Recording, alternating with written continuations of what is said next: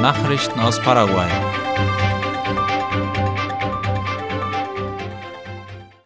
Regierung schließt Darlehen zur Deckung von Kraftstoffsubventionen aus. Finanzminister Oscar Llamosas gab laut ABC Color bekannt, dass das Darlehen in Höhe von 100 Millionen US-Dollar zur Subventionierung von Kraftstoffen nicht mehr zur Verfügung steht. Er wies darauf hin, dass die Senatoren eine Neuverschuldung ablehnten und eine direkte Vereinbarung zwischen dem Finanzministerium und Petropar vorgeschlagen haben mit einer Senkung der Kraftstoffpreise und einer Änderung der selektiven Verbrauchssteuer ISC, durch welche die zur Preisstabilisierung eingesetzten Mittel wieder zurückgewonnen würden. Auf welchem Platz steht Paraguay, wenn es um den Mindestlohn in Lateinamerika geht? Im Juli letzten Jahres wurde der Mindestlohn zum letzten Mal angepasst, aber die Auswirkungen des Preisanstiegs um 9,3 Prozent im Vergleich zum Vorjahr sind nicht zu übersehen, wie La Nation schreibt. Die paraguayische Exekutive hat ein Dekret erlassen, wonach der Mindestlohn im Jahr 2020 aufgrund der Coronavirus-Pandemie nicht angepasst werden sollte. Bis Juni letzten Jahres war er auf 2.112.565 Guaraníes eingefroren.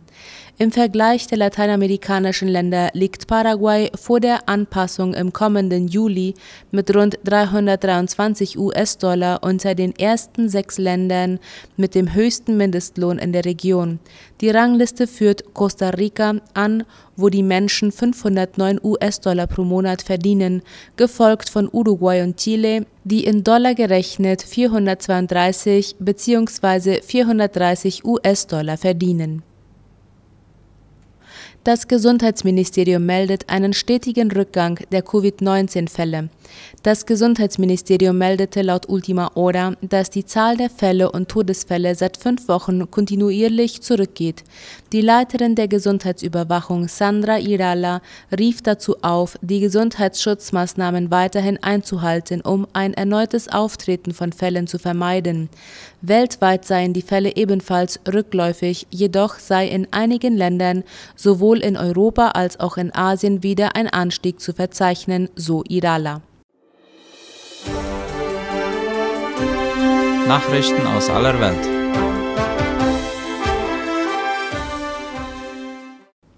Russisches TV unterbricht Übertragung von Putin-Rede.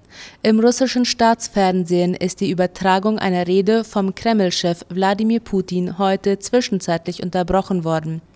Erst nach mehreren Minuten wurde die Berichterstattung von dem Auftritt im Moskauer Luschniki-Stadion fortgesetzt, wie der ORF meldet.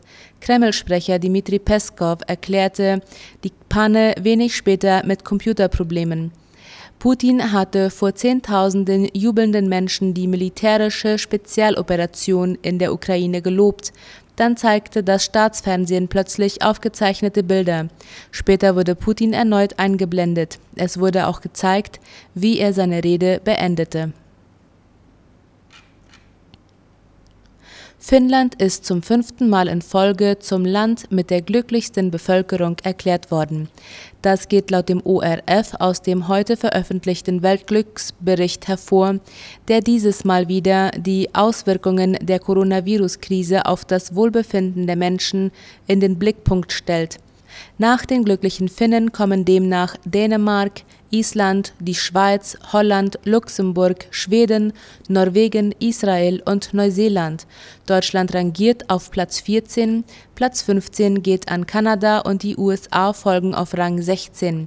Ganz unten in der Liste mit mehr als 150 Ländern befindet sich der Konfliktherd Afghanistan.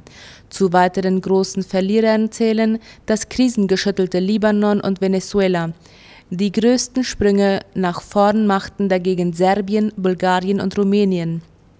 Der Bericht stützt sich auf Daten aus den vergangenen drei Jahren. Fortschritte bei Verhandlungen im Ukraine-Krieg laut Russland. Bei den Verhandlungen zwischen Moskau und Kiew über ein Ende der Kämpfe gibt es offenbar Fortschritte, wie der ORF schreibt. Russlands Verhandlungsführer Wladimir Medinsky sagte am Freitag, in der Frage einer Neutralität und eines Verzichts der Ukraine auf eine NATO-Mitgliedschaft habe man sich am meisten angenähert. Geredet werde weiter über Nuancen bei Sicherheitsgarantien für die Ukraine, sollte diese nicht NATO-Mitglied werden.